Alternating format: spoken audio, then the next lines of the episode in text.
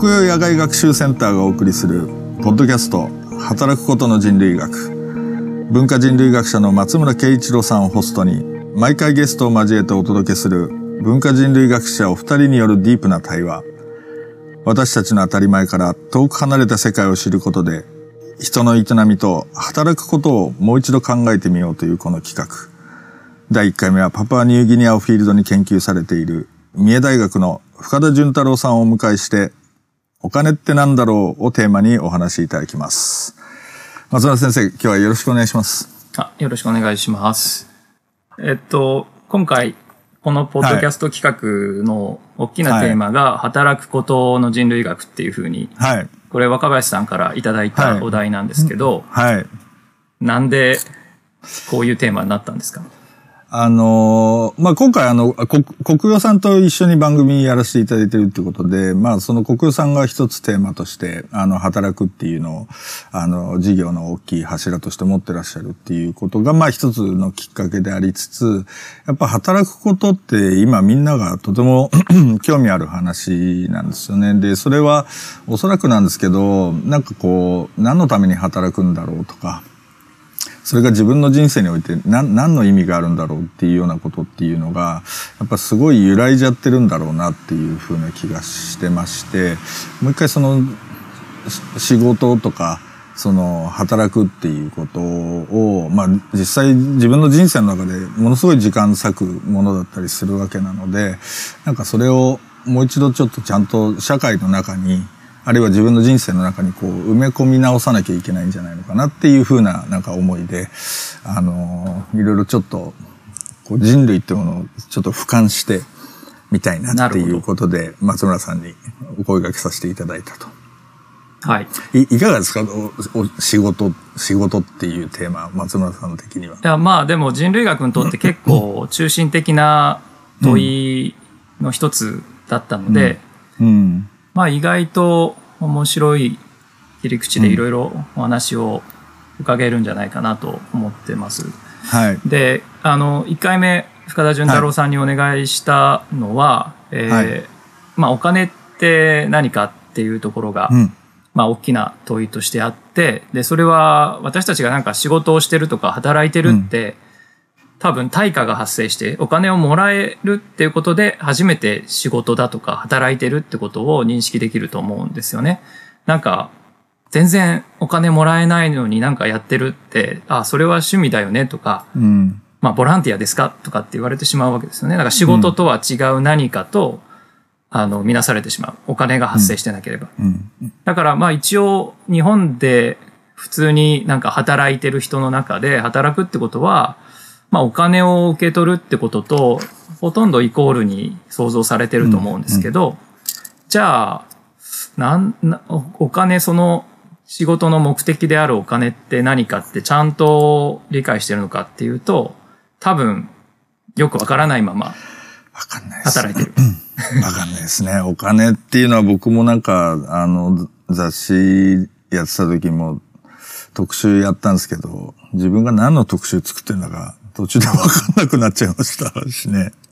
いや、だから、うん、その、まあお金って、実は私たちがイメージするお金のあり方とは違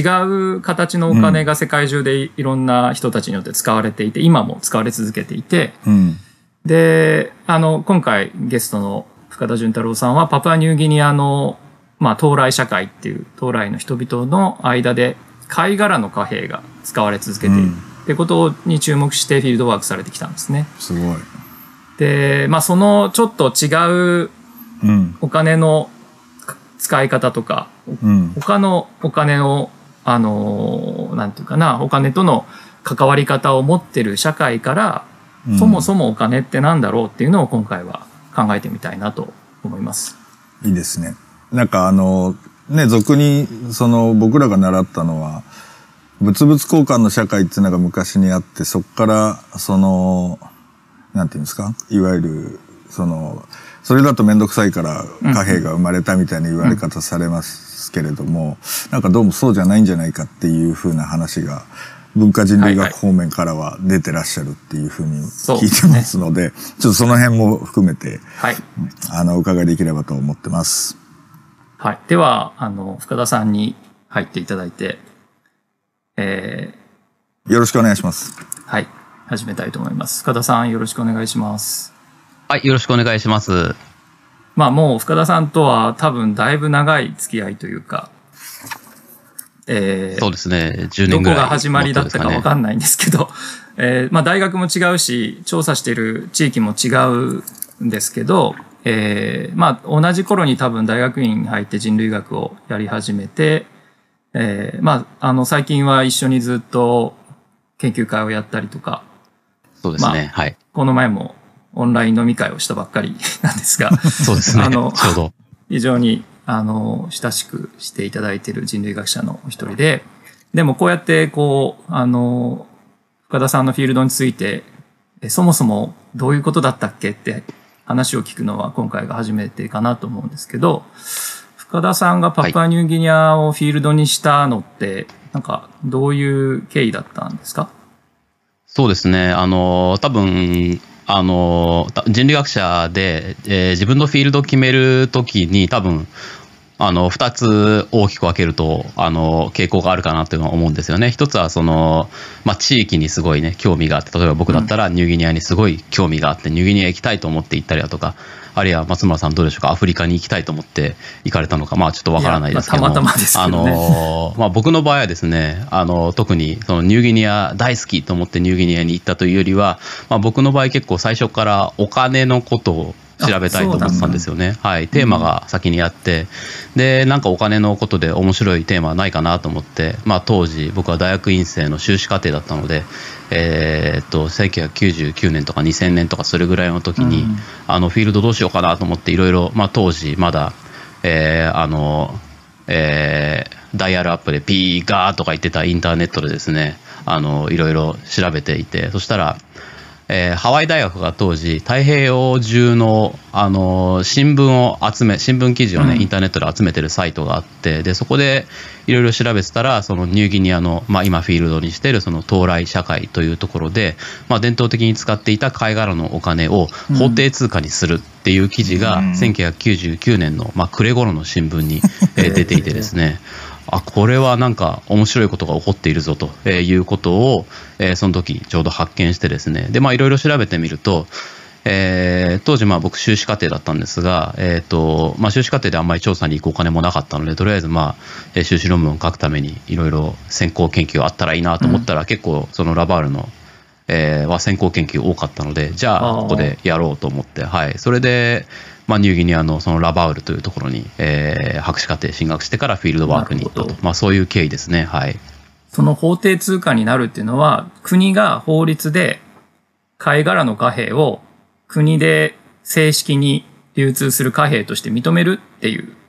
ことだったんですか？えっ、とですね、国ではなくて、えー、州ですね。ニューギニアは州が、えっ、と、16か17かな、ある、もうちょっとすみません、数違うかもしれないけど、あるんですけど、まあ、その州政府が、えーまあ、認めていこうと、まあ、正確にはその新聞は法定通貨として、えー、使用していくためのその調査を開始したみたいな記事だったんですね。はい。いや、面白いですよね。なんか、その、貝殻の貨幣って、まあ、近代的な、あの、行政とか市場と、とは全く無縁の、まあ、人類学でもずっとこう、原始貨幣って言われてきた、なんか、まあ、未開な人たちが使い続けてるお金っていうイメージがあるんですけど、なんか、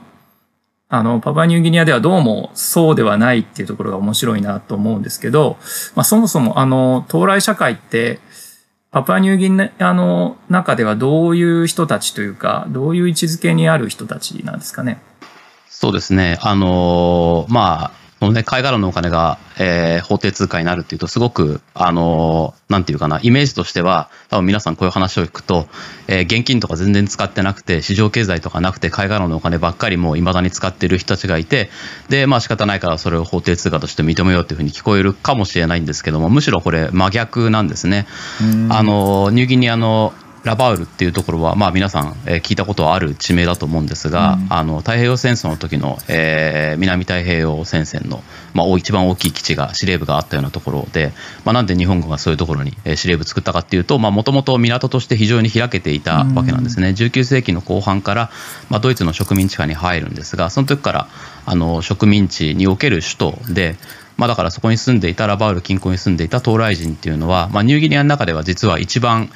まあ、いわゆる、なんていうかな、植民地下のエリートみたいな人たちで、まあ、教育程度も高いし、お金持ちだし、まあ、市場経済には実は一番ニューギニアの中では、あの、早くから馴染んでいる人たちなんですね。まあ、だから、その、未だに貝殻のお金を使ってるっていうのは、貝殻のお金しか使ってないんじゃなくて、むしろ一番市場経済に馴染んでいる東来人が貝殻のお金をまあ、未だに使っているっていうところが、あの、実は面白いところで、今、松村さん言ってくださったように、なんか、まだ使ってるというイメージだと思うんですけど、まあ、そうじゃなくて、というか、まだ使ってるっていうことを実は100年以上前から彼らはまだ貝殻のお金を使ってるってドイツの人たちにまあ言われていたけど、まあ未だに使ってるわけですから、多分その、まだ使ってるって言い方がこれはもう違うんじゃないかっていうふうには思いますよね。はい。だからまあ、やがて普通の、まあ、あの、中央銀行が発行するお金が流通したら、いや、貝殻の貨幣なんて、まあ消えるものだろうとずっと100年前から言われてきたんですよね。でも未だに消えないと。これなんか不思議なお金を、まあだからその社会っていうかその人たちにとって貝殻のお金ってなんかすごく意味があると思うんですけど、どんなお金でしたっけ？貝殻ちっちゃいんですよね一つ一つの貝殻はね。そうですね。あの、まあ、むしろ貝っていう貝なんですけども、えー、そうですね。大体あの、まあ、皆さん指の大きさは違うと思うんですが、まあ、爪ぐらいですね。指のまあ、まあ、個人差あると思うんですが僕の指だとちょうど人差し指の爪ぐらいですか、うん、それぐらいの大きさのまあ、えっ、ー、と、上から見るとそれぐらいの大きさで、まあ、高さが、えー、まあ、巻き貝ですね。あの、巻き貝で、えー、高さ、高さもまあそれぐらいかな、1センチぐらいせいぜいで、あの、その、まあ、サザエを想像してもらえばいいんですが、サザエの角のところを、こう、ペンチでガリッとこう壊すと、こう、お尻と穴が通じますよね。はいはい、で、そこに、えっ、ー、と、銅で作った、あの、銅を裂いて作った紐を、まあ、そこに通して、数珠みたいに通して、まあ、作られる、あの、まあ、タブっていう貝殻のお金。えー、ですね。はい、ものとしては。だから、貝殻1個がお金っていうよりも、連なって、こう、ある程度長さで1単位になる。そうですね。はい。基本的には長さで、あの、数えますね。えっ、ー、と、まあ、両手を広げた幅で、えー、1単位と。はい、で、これはあんまり、えっ、ー、と、まあ、長さ的に言うとおそらく1.8メートルから2メートルぐらいなんですが、うん、まあ、はっきりとそんなには、まあ、測らないですね。人によってだからちょっと、まあ、体小さい人はちょっとたるませるし、でかい人はそのままピンと張ったりとか、まあ、なんとなく結構そこら辺はアバウト。だから例えばその、その単位の中に何個貝が入ってるかなんてことは別に数えたりしない。基本的には数えないですね。まあ、僕はフィールドワーカーなので、えー、数えるんですが、まあ、か数えると大体その1単位の中に、まあ、300から400ぐらいですね。あのー、結構幅はありますけど、でもただ、あんまりその、ね、隙間が、貝と貝の間の隙間が空いていたりとか、あの、1単位だっていうふうに、えー、渡したものが短かったりすると、あ、こんなのダメだよって受け取ってもらえなかったりするので、まあ全くその基準がないわけじゃなくて、彼らの中でやっぱりある程度のクオリティっていうのは、あの、ありますね、合意としては。はい。はい、じゃあその貝殻の貨幣、まあ、じゃらじゃらと、こう、数珠みたいに紐で繋がったやつを、ぶら下がってるのを、な、何に使うんですか？何かとそうですね、あのはい、そうですね、あの先ほども言ったんですが、まあ、彼ら、その日常的に、えー、日常的にというか、その市場で買い物しないわけじゃないし、店で買い物しないわけじゃないし、お金を使わないわけじゃなくて、まあ、日常生活は普通はお金を、えー、普通にね、そのニューギニアの法定通貨はキナっていうお金があるんですが、まあ、そのキナのお金をね、えー、使って、えー、5つ、その、そうですね、えー、カバンの中には、まあなんか常にちょっと、えー、このタブが入っていたり、えー、するんですよね。で、まあ街では基本的には、その、まあ、ラバウルっていうのは結構大きい町で、えー、多民族、まあ、ニューギニアって恐ろしいぐらい多民族国家なので、あのー、すごい、東来人以外の人もいっぱい住んでるんですが、このタブっていうのは東来人しか基本的には使わないので、まあ、町では基本的にはあの現金、あのタブあタブじゃない、キナっていう法定通貨をしか使わない。まあ、村に帰ってくると、例えばちょっとした、まあ、道端にですね、露店とかが出ていて、そこで、えー、まあ、ヤシの実とか売っていたりとか、あるいは彼らがすごい好きな、まあ、槟榔っていう、えー、口の中赤くなるような嗜好品があるんですが、そういうのを売っていたりとか、あるいはちょっとタバコとか売っていたりとかするんですが、まあ、そういうものは現金とその貝殻のお金多分両方で、まあ、買えるみたいな形で日常的には使ってますね。で、まあ、さらに言うと、まあ、先ほどの新聞記事の話がありましたが法定通貨になるって話をしてましたが、まあ、なんで具体的にじゃあどうやって法定通貨としてねあの使っていくかっていうと、まあ、例えば、えーと今ではあの税金ですね、えー、役所で税金払うときに、貝殻のお金使ったりとか、あるいは学校の授業料を払うときに貝殻のお金使ったりっていうようなことも今では行われていますね。だから先ほど言ったその貝殻のお金の1単位でこの、え両手広げた長さ、これ、はいはい、えっと、1ポコノっていう単位なんですけども、はい、この1ポコノと、えー、ニューギニアの法定通貨のキナっていうのの交換レートっていうのがちゃんと決まっていて、あまあ、その交換レートに従って、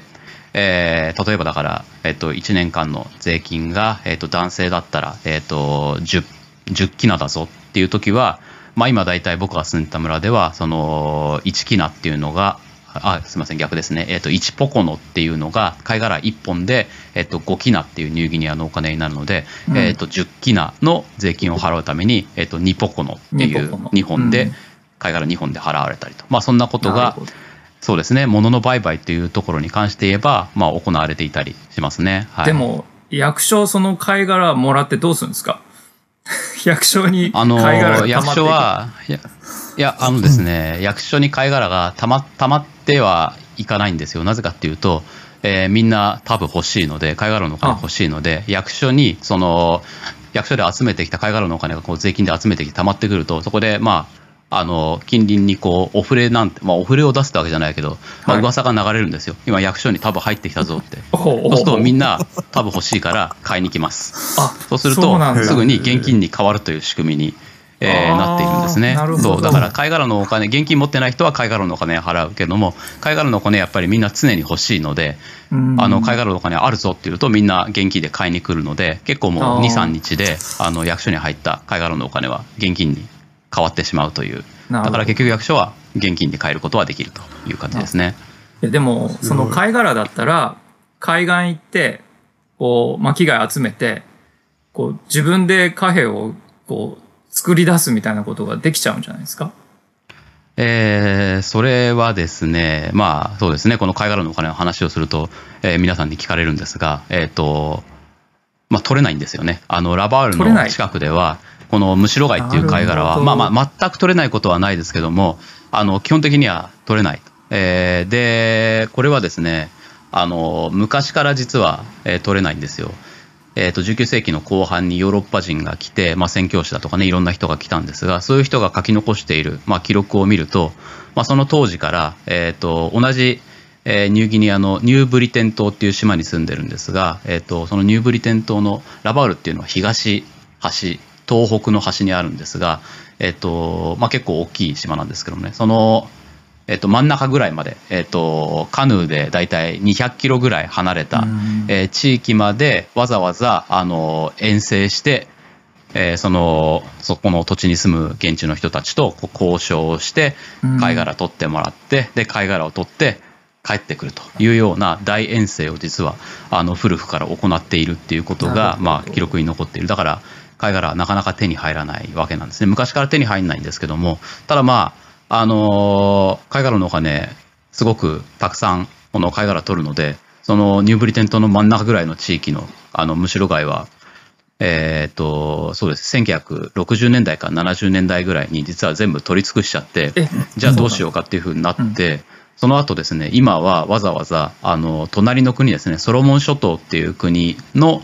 えー、ニュージョージア島というところがあるんですがあのそこからわざわざ今はあの輸入してきている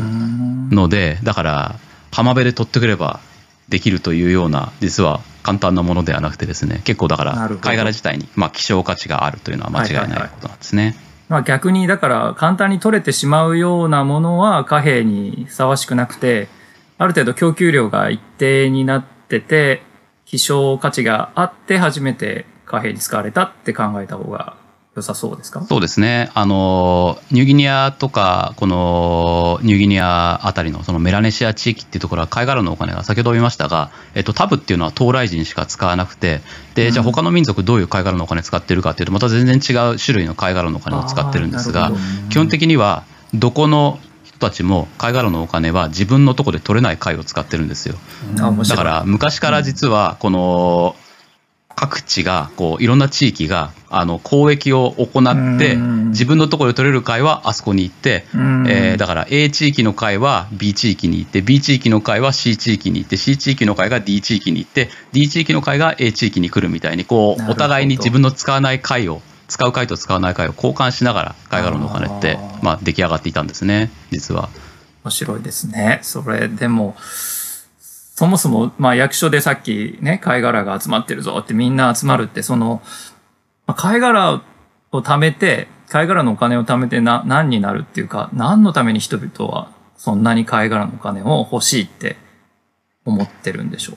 そうですね。あの、先ほどはその、まあ、なんていうか、物を買うときに、えっ、ー、と、まあ、さっきタバコとかね、えっ、ー、と、瓶籠とか、えー、ヤシの実とか、そういう食べ物とか、あるいは税金払ったりとか、学校の授業料払ったりっていう、いわゆる、まあ、私たちがね、普通に使う、あの、今まさにお財布に入っている日本円みたいに物を買うために、まあ、使うというのはすごく一つの用途なんですが、まあでもどちらかというと、その彼らがメインの用途として貝殻のお金を使うのは、まあ、単純にそういうものを買うというよりは、あの例えばですね、えー、結婚するという時。結婚する時に、はい、まあ、日本でも、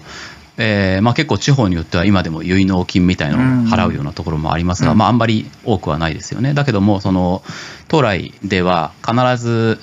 えー、貝殻のお金で結納金を支払わなければいけないというふうに、えー、なっているわけ。結婚するためにはだから例えば。通貨では、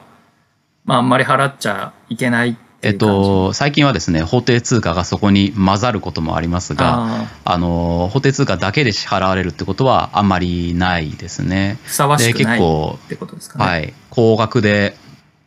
あのさっき言った、えっと、両手を広げた長さの1ポコノっていうのが単位なんですが、うんえーまあ、少ない時でも200ポコの200本ぐらいは払わなきゃいけない。多い時は僕が一番見て多かったのは800っていうのがありましたね。ね。800ですからだからね1本2メートルですから800本払ったら、えー、の延べしたら1.6キロとかそれぐらいのそれどうやって運ぶんですか？あのー、まあそれもの自体はそんなに大きくはないので大体その10ポコので1束に、えー、するというあのルールがあってだから200だったらそうですそうです。はい。200だったらそれを20束こう払うみたいな感じですね、だから800だったら80800は見た時はもうあのすごい面白いのは払う時に絶対にこう周りの人がいくら払ったか分かるようにあの 10, 10本の束ずつこう周りにこう支払いの儀式みたいなんですが見せつけてこう置いていくので80本置くともうえらい時間かかるっていうのを見たことがあ、ね、でもそれはあえてみんなにこんなにたくさんの結婚するための贈り物を送ってるよっていう形で一つずつ目の前で、あの、みんなの目の前で置いていくっていう。そう、それは結構重要な、あの、手続きだったりするんですね。だから、例えば、今、私たちお金払うときって銀行でね、振り込みっていうのは、見えない支払いじゃないですか。で、はい、もうチャリンって支払いました。っていうのとは全く逆に、あえてその物理的にその長さのある回で、まあ、重量もあって存在感もある輪っかの束をドンドンと置いていくっていう、そのなんか物物質性が結構重要だったりするんですかね。それを見せつける。そうですね。あのまあ私たちも私たちの社会でもお金持ってると、まあ、お金持ってると尊敬されるっていうのはあまりにも植物的であれだと思うんですが、結構その東来人にとっては、貝殻のお金たくさん持ってるっていうのは結構ストレートに尊敬されるべき、えー、ことであるんですよね。で、えー、そうですね。だから他に何に使うかっていうと、結婚以外にも、まあ、様々な、まあ、いわゆるあの通過儀礼って言われるものが人生に、えー、ありますよね。成人式とか結婚式だとか、まあ、あるいは子供が生まれただとか、まあ、もっと小さい話だったら誕生祝いだとかあるいはお葬式だとか、まあ、こういういわゆるその人生の節目になるような儀式の時に貝殻のお金っていうのはすごい、えー、役に立つというか、まあ、あの使われるわけですね。まあ、一番大きいのがえー、まあそうですね、成人式なんか、今言ったようにいろんな儀式があるんですが、まあ何よりも一番大きいのがやっぱりお葬式というのがすごい、えー、貝殻のお金が一番、あのー、役割を果たすようなところで、えー、そうですね、まあだから先ほど言った物の売買だとか、えー、いろんなところで貝殻のお金をこう彼らはすごい貯めていく、えー、稼いでいくと。まあ、さっき言ったようにその役所に貝殻のお金入ったら買いに行ったりだとか、まあ、そういう形で貝殻のお金をどんどんどんどん貯めて、まあ、こういうさまざまな儀式で使うんですけども、まあ、一番すごい大事なのがやっぱりお葬式なんですね、うん、何よりも葬式が大事で。あのお葬式の時までにすごく、まあ、老人はですね死ぬまでに貝殻のお金をこうすごいたくさん貯めていくと、でそしてまあ、死んだらそのお葬式の時に自分が一生貯めてあの一生貯めた貝殻のお金っていうのをこうもうその人死んでるんですが死んだ後その、えー、A さん例えば A さんのお葬式だったら、えー、A さんが一生貯めてきた貝殻のお金を参列してくれた人にこうバーッとこう全部ばらまくみたいな、えー、機会があってですね。あげちゃうんですか？全部あげちゃいます。はい。あの、基本的には、まあ、日本だったらね、あの、お金貯めたら、あの家族に相続させますが、えー、当来の人はそうはしないんですね。一生貯めたものというものは、あくまでもやっぱりその A さんのものであると。で、それが周りの人にこう全部、えー、ばらまかれていくと。そうすると、この A さんという人が、まあ、いかに立派であったかということを、こう、みんなしっかり、まあ、胸に刻むみたいな。まあ、なんかすごくですね、あの、私たちのお金と似、まあ、似てるといえば似てるというのは、例えばね、あの、なんですか？お葬式のためになんか、えー、お葬式するために、えー、保険入ったりとかすることあるけども、まあ、ある種そういうところは、まあ、あるんですがすごくそのなんだろうな、えー、私たちのお金と似てるけどちょっと違うと。いろいろ物を買うし、えー、持ってることで、えー、すごい偉いなって言われる。まあ、けれどもなんかそれは物を買うためだけに、えー、と例えば子孫に継がしたりとかそういうことはしなくてすごくなんていうかな個人の名誉みたいな人生そのものみたいなものとつながっているというようななんか独特なあり方をしているところはありますねやっぱり。だからまあそれをやっぱし死ぬ時に貯められなかったらちょっとしか貝殻の貨幣を貯められない老人っていうのはなんか寂しい死に方をしてしまうというか寂しい葬式になっちゃう、ね、そうなんですよね。だからあのー、結構ですね老人は強欲だっていうふうに当来の人は言って 老人になるととにかく貝殻のお金貯めないと死なないといけないからあの貯めてあの貝殻のお金ってやっぱり貯めるのも大事なんですがすごく使って周りのためにしてあげたりだとか、うん、あの、うん、俺はこんなにお金持ってんだって見せることもすごい大切なんですけども、例えばだからさっき言った結婚の時にね、えー、子供が結婚するって言ったら親は当然援助するしおじいちゃん、おばあちゃんも援助してあげるっていうのが普通のあの振る舞いなんですがあの特に年を取ってきた老人になるとどんどんケチになっていてですね孫のために、えー、孫が結婚するのに全然タブを上げないみたいな老人が、えー、出てきたりするわけです。そうするとですね、あの僕は一回、えー、村の裁判で見たことあるのは夜中あるえー、家で寝ていたとこに若者何人か入ってきて老人をボコボコに殴っていったっていう事件があってですね。それ犯人は誰かって聞いたら孫だったんですよね。で孫は何で怒ってるかっていうと俺が結婚するっていうのに、えー、このじいさんは俺にタブを全然くれないみたいなことを言って。でそれを話を聞いた後にあのいやなんかひどいことするなと思って僕は聞いてたんですけどそしたら周りの人はまあでもなあのじじいはもうゴーツクでタブ貯めてばっかりだからみたいなこと言って結構ね怒られたりするんですよだからタブを貯めるのは、まあ、孫に殴られようともタブは貯めたいというのをまあ、欲望があると。やっぱりそれ貯めて死なないと、えー、葬式ちゃんとやってもらえないということになるので、そうすると、やっぱりその人は、あの、寂しい死に方をした人になってしまうので、えー、だからある意味でね、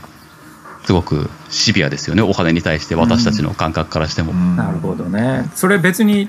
それ貯めないと天国に行けないとか、そういうことではなくて、まあ、純粋に名誉。あのかつては結構あのそういう名誉とね、結びつけて、名誉というか死ぬ時に、えー、その昔の、えー、書かれているものなんかを見ると、えー、と埋葬する時に例えば、えー、口とかね目とか鼻とか耳とか、えー、穴という穴にね貝殻を詰めて、えー、送ったと。なぜかっていうとそうすることによって天国に行けるからだみたいな言い方があったんですが、まあ、今はやっぱり彼ら、えーと、完全にキリスト教徒なので、まあ、そういう死後の観念とあんまり結びつけるって言い方は今はあんまりしないですね。やっぱりそのお葬式の時のなんていうかなな、えー、いかにその人が立派だったかっていうことを示すのが貝殻のお金であるというふうになってますね。だからやっぱそれも葬式の時にこの人がどれだけ貯めたかっていうことがみんなの前でドーンとこうディスプレイされるっていうかこう示されるわけですよね。だからたくさん貯めた人はその輪っかがドンドンドンとお葬式に並ぶっていう感じ。そうですね。やっぱりあのー、まさに死んだ時にその人のあのそうですね。ちょっと説明が足りてなかったかもしれないんですけどもお葬式の時って、えーと、日本で日本でも結婚式とかお葬式とかあの花輪っていうのが出るじゃないですか、うん、そうそう。えーと、親族一同とか教え子一同みたいな花輪とか出るんですけども、うんはいえーと、当来のお葬式の時も、まあ、そういう花輪的なものが出てそれは何かっていうと、えー、関係があった人だとか親族だとかがその貝殻のお金を束ねて、えー、輪っかみたいにでかい輪っかみたいにするんですけどもそういうでかい輪っかをですね、えー、葬式の会場にガーンってこうたくさんの人が飾って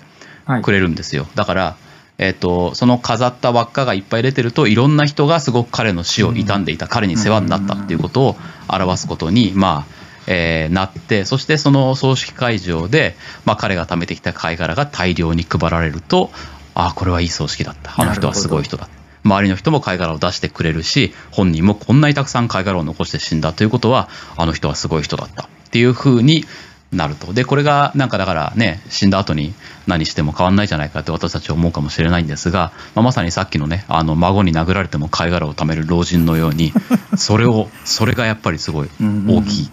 えー、生きていく上で。というのが、まあ、彼らにとっての貝殻のお金なのでやっぱり私たちのお金と似てるんですけどやっぱちょっと違うっていう感じはしますよね。ね。はい、でもなんかまあ今の話聞きながら日本でそれに相当するものってなんかないかなって考えていた時にまさにさっきおっしゃった花輪とか、えー、まあ例えばやっぱしこの人の葬式ではもうあの有名な社あの会社の大企業の社長さんの名前の入った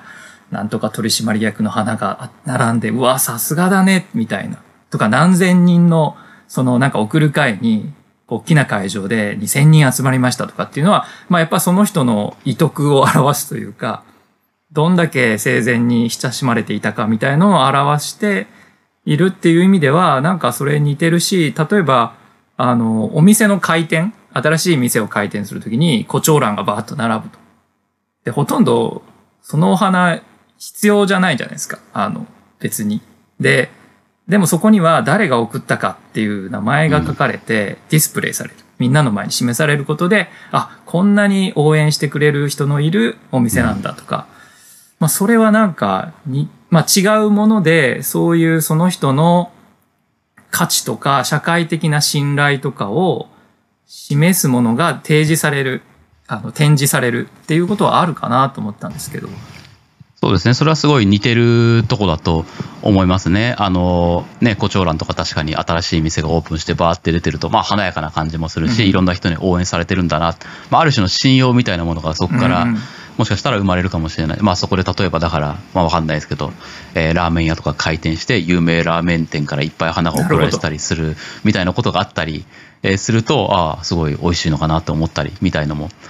あるかもしれないですね。まあそれで、あの、まあ面白いのは、その花がいっぱい出てる。だから、えー、東来人の葬式でいうと、貝殻のお金がいっぱい飾られてるっていうこと自体は、えー、すごい、あの、死んだ人の名誉になるし、まあ、同時に先ほども言いました通り貝殻のお金たくさん持ってるっていうことはすごい名誉なことなのでそこで例えばでっかい貝殻のねあの輪っかっていうのをドーンってこう提示するとまあ、そこで、まあ、花輪みたいに名前は名前とかはあの名札とかつかないんですけどあの葬式始まる時に必ずですね、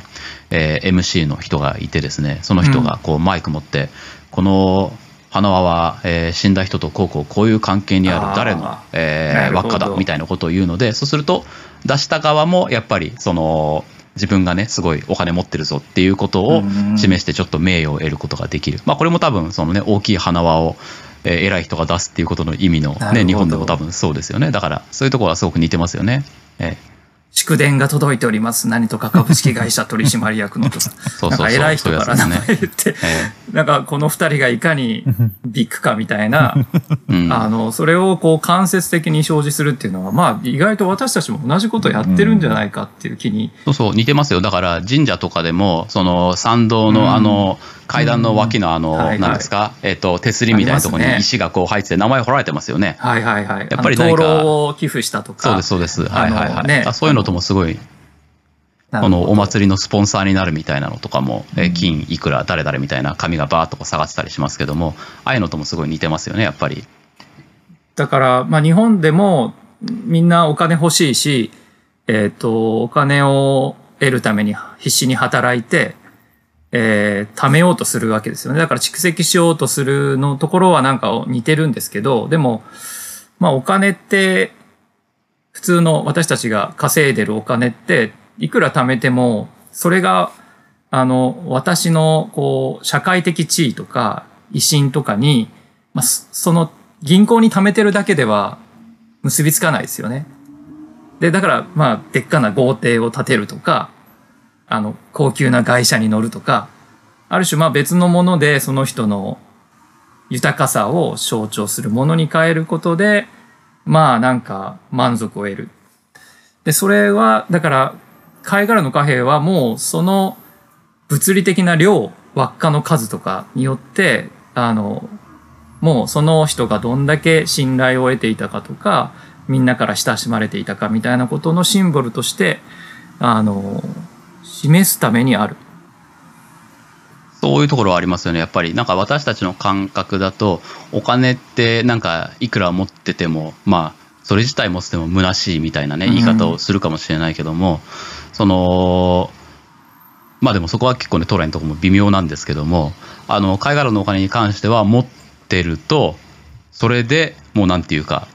すごいというかなんか充実してるというような、まあそれなんていうかなお金ってやっぱりえー、やっぱ交換するための道具ですよね、私たちにとっては、はい、そのお金を何かに変えるから、それで充実感を得られるというような、その、うん、まあ、踏み石みたいなものである、だからそれ自体持っていてもねっていう話ですけど、あの当来の貝殻のお金は、なんていうかな、それ自体がある種、最終目的みたいな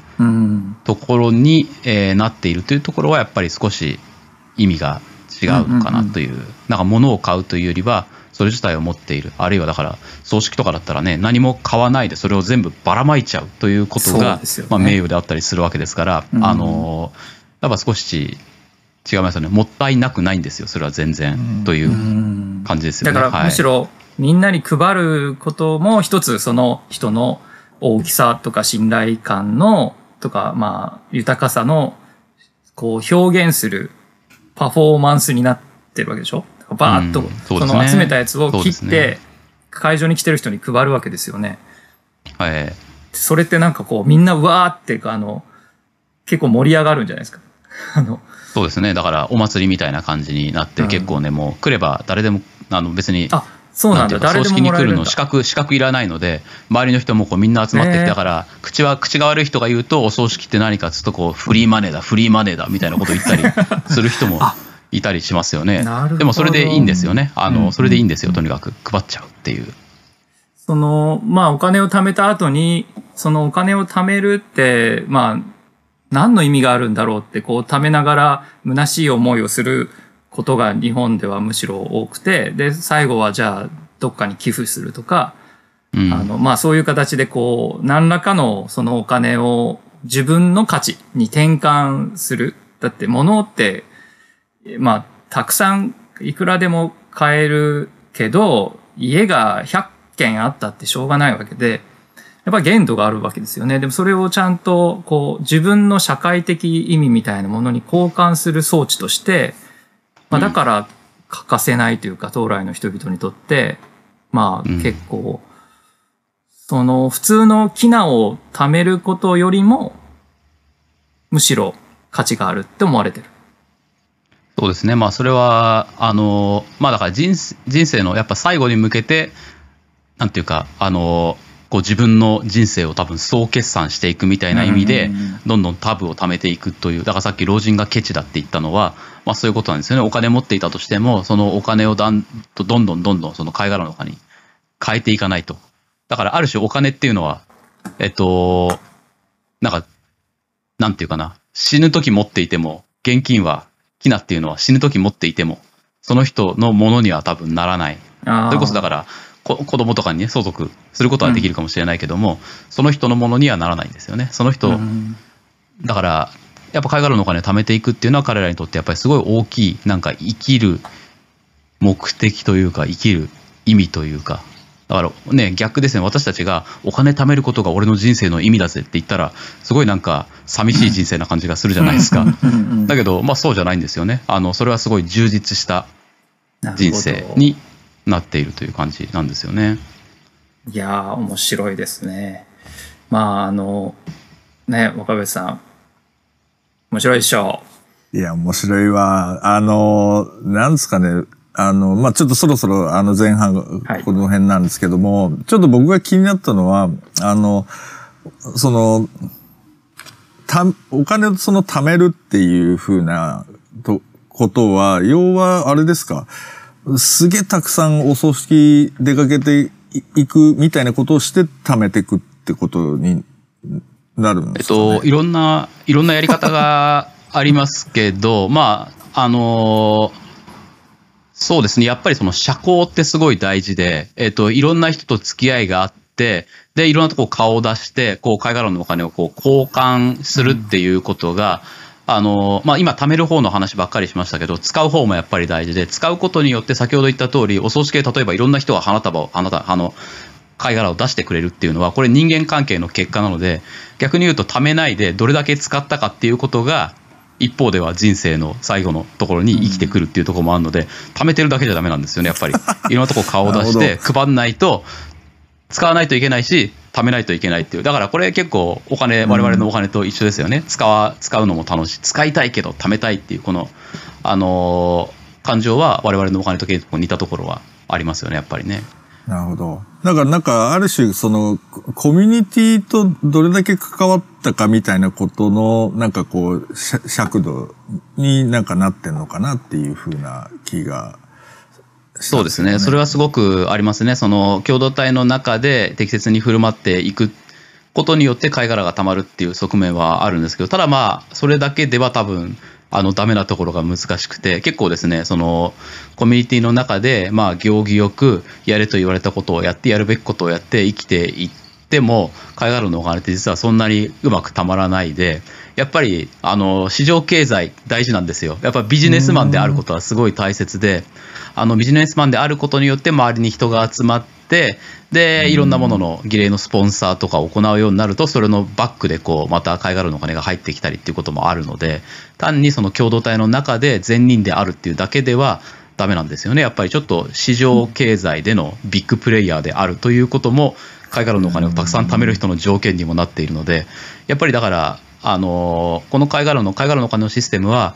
やっぱ貝殻のお金だけでは少なくとも現在はもう回っていなくて、やっぱり、あの、普通のね、あの、市場経済であり、キナの経済とリンクして、あの、出来上がっていますね、今は。はい。なるほど。いやその辺後半でちょっと掘り下げていきたいと思います。いや面白いですね。結構、爆笑しちゃいますね。なんですよ。でしょ。いや、あの、老人が孫に殴られる話とか。いやね、これほんとね、もうこういう人類学滑らない話みたいな、みんな一つずつぐらい持ってるんですよ。て鉄板ネタがね、あるわけですね。はい、いや、面白かったです。あの、とりあえず前半ここまでっていうことで、はい、また、あの、引き続き後半お話をお伺いできたらと思います。ひとまず、ありがとうございました。